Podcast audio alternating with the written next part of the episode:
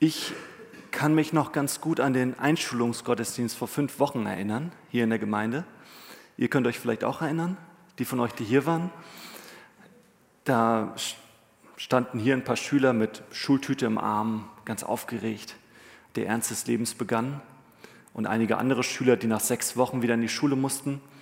Und ähm, das war ganz schön gemacht. Das war so ein Einschulungsgottesdienst, ein Familiengottesdienst. Hier vorne haben sich ungefähr 15 Erwachsene aufgereiht. Die standen alle. Jeder hat mal das Mikrofon bekommen und den Schülern, die uns ganz groß anguckten, so einen guten Wunsch mitgegeben für ihre Schulzeit. Und einen von den Wünschen fand ich ganz besonders gut. Einer von den Erwachsenen hat gesagt, ich wünsche euch, dass ihr gute Lehrer habt. Gute Lehrer. Jeder von euch, ich gucke nochmal durch die Reihen, ja, ich glaube, die meisten von euch haben diesen großen Moment bereits hinter sich, die Einschulung. Und viele von euch haben auch schon etliche Lehrer hinter sich. Wenn ihr mal kurz an eure Schulzeit zurückdenkt, dann schießen euch bestimmt sofort einige Gesichter von euren Lehrern ins, in, vor das innere Auge. Gute Lehrer, schlechte Lehrer, begeisterte Lehrer, langweilige Lehrer und teilweise sehr strenge Lehrer. Und nicht nur aus der Schulzeit könnt ihr euch an Lehrer erinnern, sondern also nicht nur an Menschen erinnern, die euch Dinge beigebracht haben, sondern auch danach, zum Beispiel in der Ausbildung, im Studium. Manche von euch befinden sich noch im Studium, da haben sie auch Lehrer. In den ersten Berufsjahren hattet ihr Lehrer. Und auch heutzutage ziehen wir immer noch Lehrer zu Rate. Sei es, dass wir ein Gericht aus dem Kochbuch nachkochen oder dass wir uns ein YouTube-Tutorial anschauen, wie man die Zylinderkopfdichtung wechselt. Wir haben immer und ständig Lehrer in unserem Leben. Lehrer, von denen wir lernen, wie man rechnet, schreibt oder richtig Englisch spricht. Lehrer, die uns lehren, wie man Radieschen sät oder wie wir Sozialkompetenz erlernen. Lehrer, die uns beschreiben, wie man eine glückliche Ehe führt, wie man gute Geschichten erzählt, wie man sorgenfreier leben kann und wie unsere Welt eigentlich funktioniert. Heute ist das Thema der Predigt, Jesus ist der Lehrer.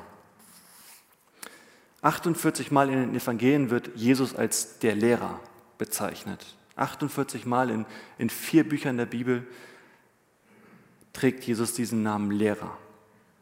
Ich weiß nicht, ob ihr das schon wusstet, aber es gibt auch bekannte Atheisten in dieser Welt, die sagen, Jesus ist einer der größten Lehrer, die je auf dieser Welt gelebt haben.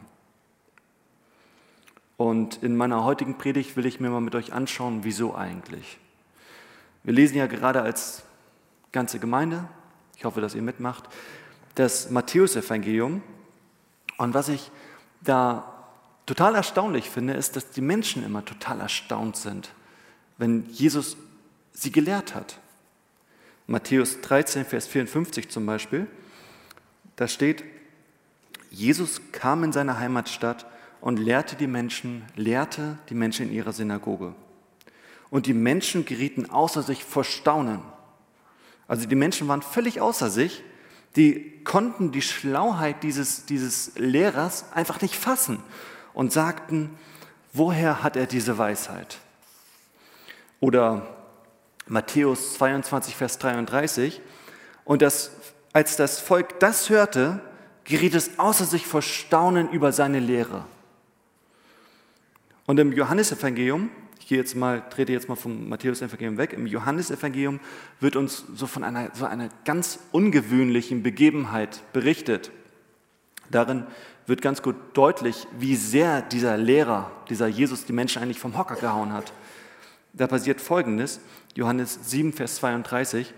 Die Pharisäer hörten, was die Leute über Jesus redeten. Da schickten die hohen Priester und die Pharisäer Gerichtsdiener aus, um ihn festnehmen zu lassen. Also die Leute schickten die Polizei zu Jesus, um ihn festzunehmen. Und jetzt schaut euch die Verse 45 und 46 an in Johannes 7. Als die Gerichtsdiener zu den hohen Priestern und Pharisäern zurückkamen, fragten diese, warum habt ihr ihn nicht hergebracht? Die Gerichtsdiener antworteten, noch nie hat ein Mensch so gesprochen. Ich finde das super. Die schicken die Polizei zu Jesus, um ihn festzunehmen, und die Polizei lässt sich taufen.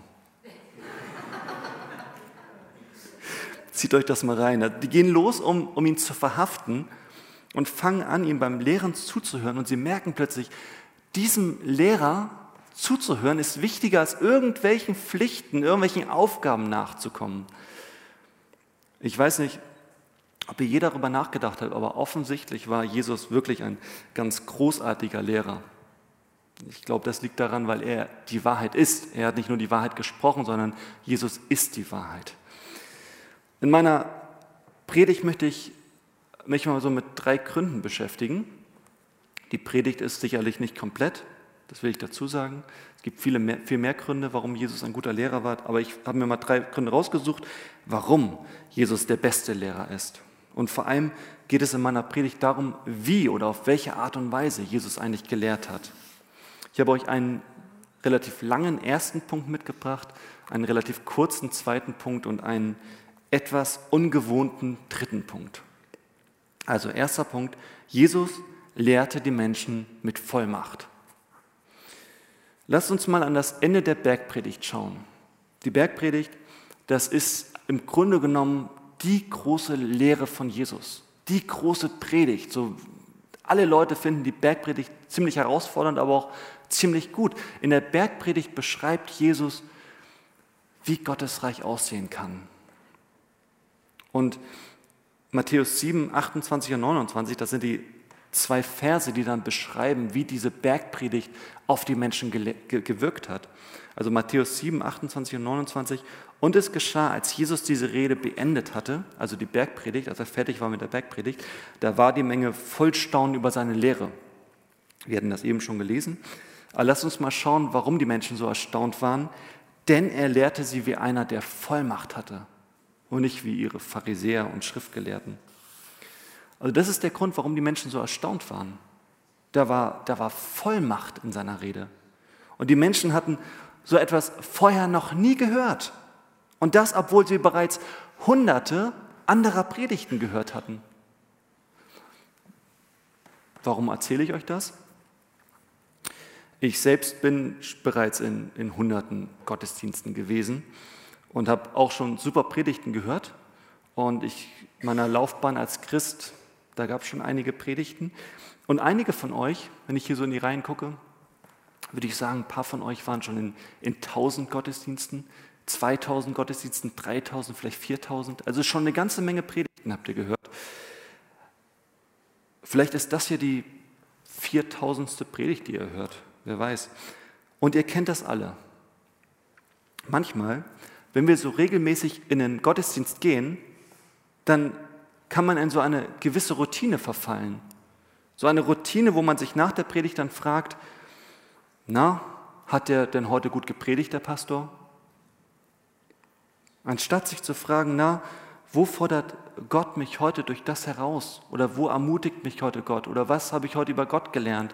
Wo bin ich noch begeisterter von Gott durch das, was ich gehört habe? Wisst ihr, manchmal hören wir uns die Predigten so an und finden sie meistens auch ganz gut, aber irgendwie schwappt es einfach nicht über von der Theorie in die Praxis. Habt ihr die Erfahrung schon mal gemacht? Wisst ihr, wovon ich rede? Die Menschen in der Geschichte, die hatten auch hunderte Gottesdienste besucht und hunderte Predigten gehört. Doch als sie Jesus hörten, da, da, da sind sie, da haut, da haut sie das voll vom Hocker. Sie hatten noch nie jemanden wie Jesus lehren gehört. Und das lag vor allem daran, dass Jesus ihnen etwas über Gott erklärte, was sie so vorher noch nie gesehen haben. Etwas, wo sie, wo sie ganz neu erstaunt waren über Gott. Ich glaube, wir können dieselbe Erfahrung machen. Nämlich dann, wenn wir mit Jesus gemeinsam die Bibel lesen und ihn wirklich ganz persönlich zu uns sprechen lassen, also in unser Leben hineinsprechen lassen, dann können auch wir jedes Mal, wenn wir Jesu Worte hören, also wenn Jesus zu uns spricht, immer wieder neu erstaunt sein, weil uns wieder etwas Neues über Gott aufgefallen ist. Ich habe mal ein Beispiel mitgebracht, was das ganz gut auf den Punkt bringt, was, was da passieren kann. Ich springe jetzt mal ein bisschen vom ersten Buch der Bibel, dem Matthäus-Evangelium, ins letzte Buch der Bibel, in die Offenbarung.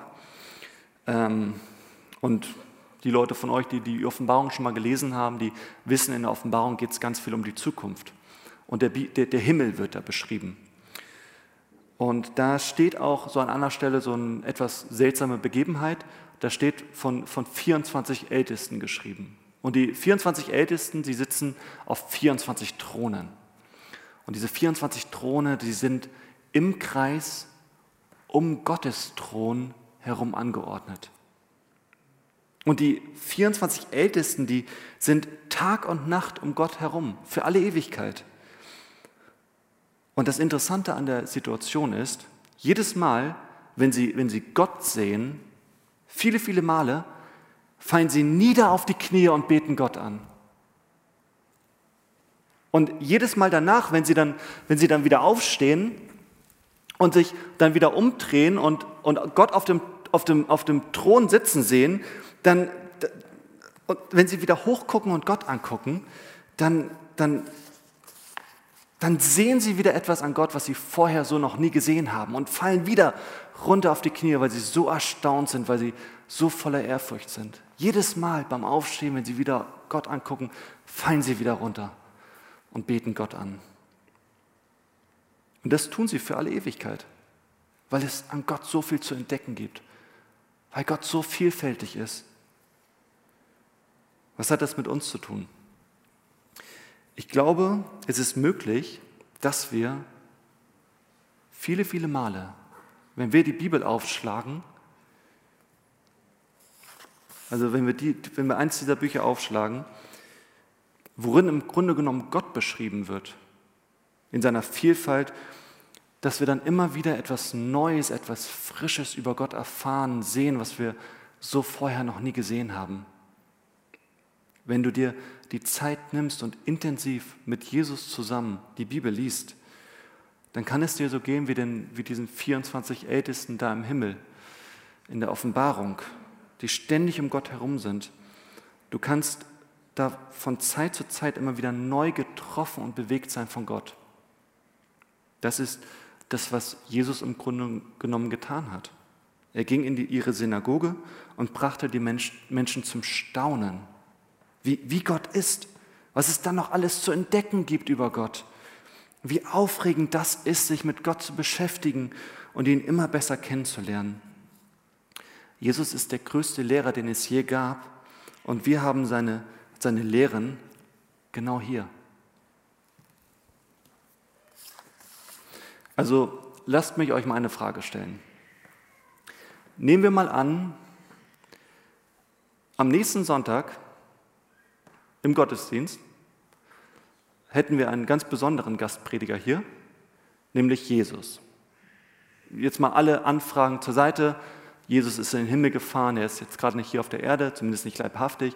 Alles mal zur Seite, nehmen wir einfach mal an, Jesus würde herkommen, er wäre am nächsten Sonntag hier der Gastprediger. Er würde hier stehen und eine halbe Stunde Predigt halten. Würdet ihr kommen?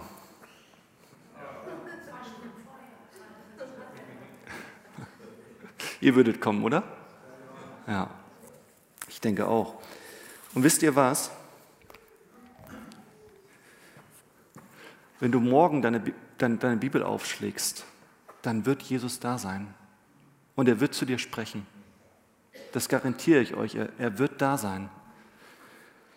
An welchem Ort auch immer wir, manche nennen das stille Zeit machen, oder euch, wenn ihr euch Zeit für Jesus nehmt und die Bibel lest, dann wird er da sein und zu euch sprechen. Und er wird vielleicht sagen, wenn ihr die Bibel aufschlagt, guck mal hier, das solltest du heute tun. Oder vielleicht wirst du diese Seite aufschlagen und dann wird Jesus zu dir sprechen und sagen, guck mal, was ich, was ich hier über Frieden spreche. Das ist für dich ganz wichtig heute Nachmittag um 3 Uhr, wenn du dein Gespräch mit dem Chef hast. Also, Jesus hat immer wieder etwas Neues für dich, etwas Erstaunliches, wenn du ihm die Vollmacht gibst über dein Leben und über deine Zeit. Also lasst uns mal zum zweiten Punkt übergehen. Jesus lehrte praktisch. Alles, was Jesus gelehrt hat, das war alles praktisch anwendbar. Das war alles super relevant für das Leben der Menschen. Nie im Leben hat Jesus Schwachsinn geredet. Habt ihr schon mal den Fernseher angeschaltet und da lief Schwachsinn? Ich hoffe, dass ich jetzt jemandem zu nahe trete, aber ähm, ich finde ja, im Fernsehen läuft viel Schwachsinn. Ähm, ich gucke aber trotzdem Fernsehen. Ähm, vieles ist un unterhaltsam. Durch vieles kann ich mich gut ablenken, entspannen, aber, aber vieles ist auch nicht so besonders sinnvoll. Was Jesus von sich gegeben hat, das, das war immer, immer sinnvoll. Das machte alles unheimlich Sinn für das, für das praktische Leben, für, für dein reelles Leben. Das Leben, was du lebst. Dein Alltag, deine Höhepunkte im Leben. Ich habe euch mal ein paar Beispiele mitgebracht. Die treffen eher auf den, auf den Alltag zu. Wenn du mit jemandem im Streit liegst, dann leb nicht einfach so weiter wie bisher. Und tu nicht so, als ob nichts passiert wäre in deinem Leben. Geh hin und klär das erstmal mit dieser Person. Das ist doch ziemlich praktisch, oder? Oder ich habe noch ein weiteres Beispiel. Macht euch keine Sorgen wegen morgen. Ich finde, das ist ein ziemlich praktischer Rat von Jesus. Macht euch keine Sorgen wegen morgen. Morgen wird es Probleme geben, aber der heutige Tag hat seine eigenen Probleme. Und wenn nicht, dann genießt doch den Tag einfach mal. Das finde ich auch ziemlich praktisch. Mir hilft das total. Gott versorgt die Vögel und er kümmert sich um die Blumen.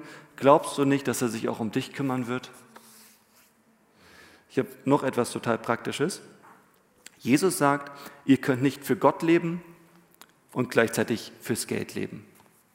Okay, das finden wir nicht so gut meistens. Es gibt aber noch eine andere Art, wie Jesus das sagt.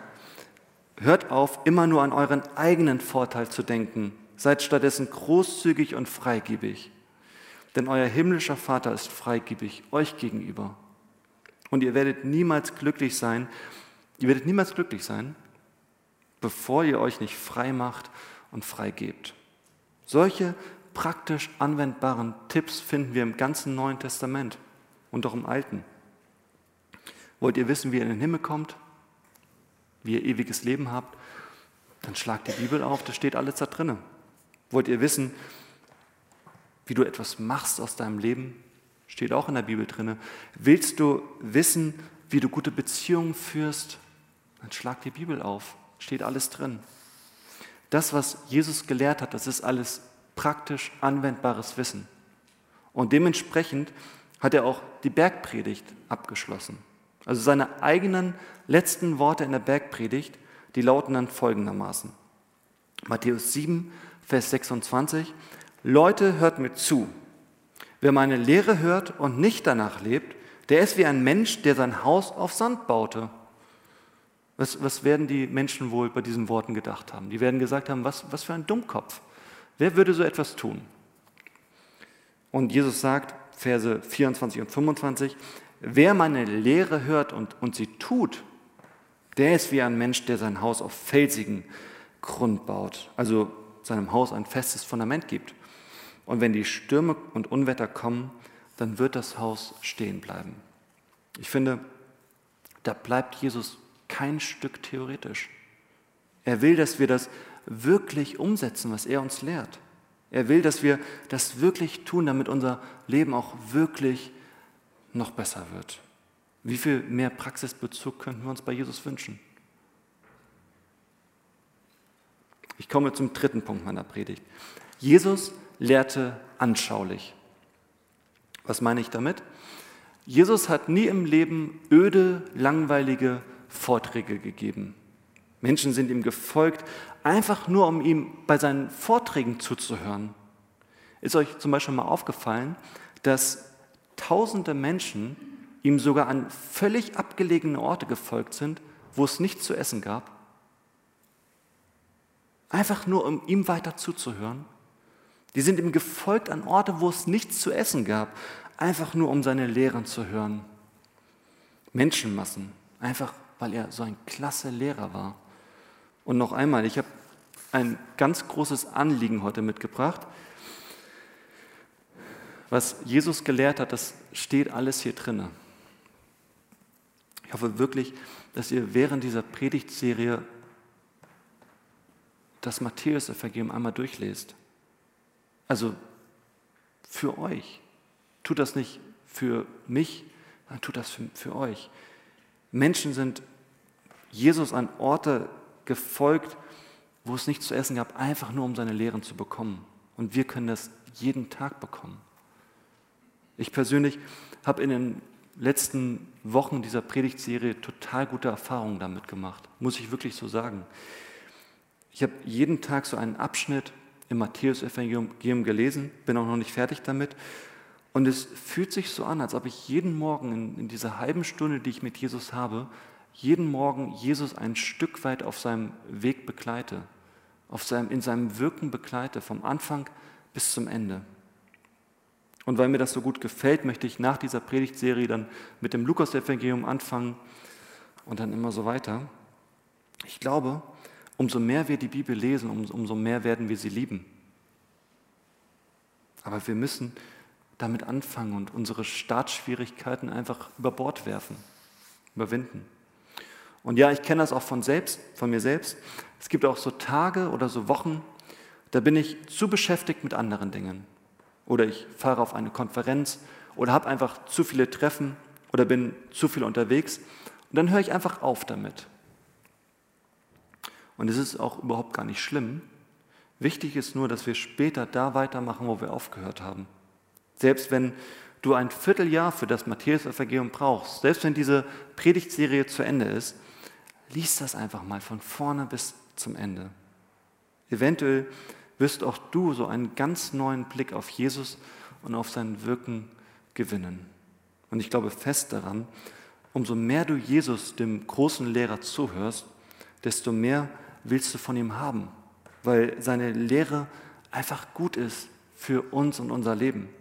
Und vor allem bringt er sie so bildhaft und so anschaulich rüber. Jesus lehrte anschaulich, Jesus malte den Menschen Bilder vor Augen und erzählte ihnen Geschichten. Und was ich jetzt in den letzten Minuten meiner Predigt tun möchte, ist euch schlichtweg ein paar Bilder von Jesus vor Augen zu malen. Ich habe euch gesagt, es ist etwas ungewohnt, es wird jetzt etwas ungewohnt. Ihr dürft jetzt etwas machen, worüber ich mich sonst sehr ärgere, dazu komme ich gleich. Ich will euch ein paar Bilder vor Augen malen und dann erzähle ich euch noch eine Geschichte. Ich will jetzt am Ende meiner Predigt einfach nur Jesus zu Wort kommen lassen. Ich höre jetzt auf, ich lasse jetzt nur noch, ich sag, wiederhole jetzt nur noch das, was Jesus gesagt hat, aber mit eigenen Worten. Also wie gesagt, ihr dürft jetzt etwas tun, worüber ich mich sonst sehr ärgern würde. Ihr dürft jetzt die Augen schließen. Schließt, macht die Augen zu. Vertraut mir, ich habe hier keine Wasserpistole versteckt. Schließt die Augen. Ich möchte, dass ihr euch nun vorstellt, vor eurem inneren Auge ein Kamel. Ein Kamel, ein Höcker oder zwei spielt keine Rolle, das dürft ihr selbst entscheiden, beides geht. Denkt einfach an ein Kamel. Und nun möchte ich, dass ihr euch vorstellt, wie ihr selbst rechts daneben steht. Deine Hand, linke Hand legst du ans hintere Ende des Kamels, an den rechten Oberschenkel vom Kamel. Okay? Das Kamel stinkt ein bisschen, aber das Kamelhaar fühlt sich schön weich an. Ich glaube, eure Vorstellungskraft kriegt das hin. Und jetzt stellt euch vor, ihr schaut in eure rechte Hand und zwischen eurem Daumen und dem Zeigefinger haltet ihr eine Nähnadel. Und das Nadelöhr steht nach oben, also du kannst das Nadelöhr sehen. Alles klar? Also du hast diese Nähnadel in der rechten Hand und deine linke Hand liegt noch immer am Kamel an. Und jetzt hört mir zu, ich möchte, dass ihr das ganze Kamel durch das Nadelöhr hindurch bewegt. Okay, ihr dürft die Augen wieder öffnen. Das, welches Wort? Welches Wort kommt euch in den Sinn? Als ich euch dazu aufgefordert habe? So. Ja, aber so, ist das möglich? Nee, ne? Un unmöglich, unmöglich. Und das, das haben die Menschen damals auch gesagt. Die haben auch gesagt, du, etwas ist doch unmöglich. Und Jesus hat dann damals gesagt, genauso unmöglich ist es für einen wohlhabenden Menschen, in Gottes Reich zu kommen. Wir, die wir hier sitzen, wir sind alle wohlhabend. Zwei Drittel der Weltbevölkerung würden sagen, wir sind reich. Wenn du hier in Deutschland lebst, dann, dann bist du reich. Dann bist du garantiert reicher als zwei Drittel der Weltbevölkerung. Und Jesus sagt, dieses Bild zeigt, wie schwer es für, ein, es für einen Menschen mit Besitztümern ist, in den Himmel zu kommen. Und du denkst, na gut, wie, wie, wie soll das dann gehen? Und dann sagt Jesus, ihr habt es erfasst. Für Menschen ist es unmöglich. Anders ausgedrückt, auf dich allein gestellt ist es unmöglich, zu Gott zu kommen. Aber zum Glück sind wir nicht auf uns allein gestellt, denn was für den Menschen unmöglich ist, das ist möglich für Gott. Wir können zu Gott kommen, wenn du an den Sohn Gottes glaubst, dass er, dass Jesus für dich da ist. Dann ist das möglich. Also Jesus gibt uns dieses wunderbare Bild und ich habe sogar noch eins für euch mitgebracht. Ihr dürft wieder die Augen schließen. Macht ihr nochmal mit? Ja? Okay, super. Schließt die Augen. Okay. Ich will, dass du rausgehst in den Wald. Ein Wald voller schöner hoher Bäume, die Sonne scheint, die Vögel zwitschern und du stehst vor einem etwa fünf Meter hohen Baum. Ich möchte, dass du jetzt deine Kettensäge herausholst, die Schutzbrille auf die Nase, Sicherheitshandschuhe an und dann sägst du diesen Baum um. Er kracht hin, daraufhin alle Äste von den Seiten ab, dann das Oberteil vom Baum ab, sodass alles, was übrig bleibt, ein großer Stamm ist. Er liegt da vor dir, die Rinde schlägst du auch noch weg und der Stamm hat genau die Maße und das Gewicht, dass du ihn gerade so noch hochheben kannst. Und nun möchte ich, dass du dir ein stabiles Seil nimmst und dir diesen Stamm feste vor die Augen bindest. Gesagt, getan? Sehr gut. Ihr habt jetzt alle einen Riesenstamm vor Augen und damit gehst du jetzt zu jemand anderem hin, zu deinen Eltern oder einer Freundin oder jemand anderem hier in den Reihen und erklärst ihm oder ihr, dass er oder sie einen Splitter im Auge hat und dass er diesen doch echt mal entfernen müsste. Ihr dürft das Augen, die Augen wieder öffnen. Ich finde das echt genial, wie Jesus durch dieses kuriose Bild beschreibt, wie dämlich das manchmal aussehen muss. Wenn, wenn wir zu anderen hingehen und ihnen, ihnen ihre Fehler aufzeigen wollen, was noch nicht richtig ist. Hier, guck mal, da hast du aber etwas, was so noch nicht geht. Und dabei fällt ihnen überhaupt nicht auf, was sie selbst eigentlich für Fehler haben, was sie selbst eigentlich für einen Balken vor Augen haben. Jesus hat das so gelehrt. Und ganz zum Schluss noch eine Geschichte von Jesus. Und dabei müsst ihr unbedingt verstehen, Jesus erzählte die Geschichten immer innerhalb der Kultur, in der er gelebt hat. Aber die Wahrheiten darin, die sind top aktuell. Jesus hat nie gesagt, hört zu, da lebte so ein, ein Mann und der setzte sich ins Flugzeug und flog nach, von New York nach London. So etwas hat er nie gesagt, weil Flugzeuge waren noch nicht erfunden und Amerika noch nicht entdeckt. Jesus hat immer in dem Kontext der Menschen gesprochen, die vor ihm waren. Und deshalb will ich jetzt mal eine seiner besten Geschichten in unserem Kontext erzählen bzw. übertragen in unsere Zeit. Also, da lebte so ein Mann in Blankenese, in einer Villa mit Blick auf die Elbe, einem großen, schönen Garten und im Haus viele schöne, geräumige Zimmer. Und dieser, dieser Mann besaß seine eigene Firma. Er hatte richtig gut Geld verdient in den letzten Jahrzehnten. Er hatte eine schöne, liebe Frau und, und zwei Söhne. Und die zwei Söhne, die waren sein ganzer Stolz. Der jüngere der beiden Söhne befand sich gerade in der Sturm- und Drangphase, also einer Lebensphase, wo er viel ausprobierte und einfach so sein eigenes Ding machte. Wenige Tage nach seinem 18. Geburtstag ging er zu seinem Vater hin und sagte zu ihm, Papa, ich bin jetzt volljährig, ich möchte jetzt gerne meine Anteile vom Investmentfonds ausgezahlt bekommen. Also nahm der Vater die Anteilsscheine seines Sohnes und, und gab sie dem Sohn. Dieser verkaufte sie und hatte damit einen riesen Batzen Geld zur Verfügung. Jetzt konnte er das tun, worauf er richtig Lust hatte. Also als erstes packte er seine Sachen, er wollte nicht mehr zu Hause wohnen, er verließ am nächsten Tag das Haus, verabschiedete sich noch nicht einmal richtig und seinem Vater brach das das Herz. Und dann kaufte er sich so ein schickes Auto, schlief in teuren Hotels, machte Urlaub, wann, er, wann und wo er wollte. Und das Geld, was sein Vater erwirtschaftet hatte, was er verdient hat, das, das gab er für Prostituierte aus. Und bald fing er an, Drogen zu nehmen, Alkoholexzesse zu erleben und dann, dann fing er mit Glücksspiel an. Also verbrachte er viel Zeit im Casino und bald war das ganze Geld, was sein Vater seinen zwei Söhnen, womit sein Vater seinen zwei Söhnen eine sichere Zukunft bieten wollte, das viele Geld war einfach auf so, auf, wirklich auf so, auf so dumme Art und Weise auf, ausgegeben. Das Auto war dann bald weg, das, das, das Geld war weg. Der junge Mann war völlig am Ende. Und schließlich hing er irgendwo in der Reeperbahn in der Gosse rum bettelte die Passanten nach so ein paar Euros an. So ein Landstreicher, bemitleidenswerter Anblick, der in Mülleimern rumkramt, nach Dosen fand, nach Flaschen, nach Zigarettenstummeln, wo noch zwei Züge dran sind.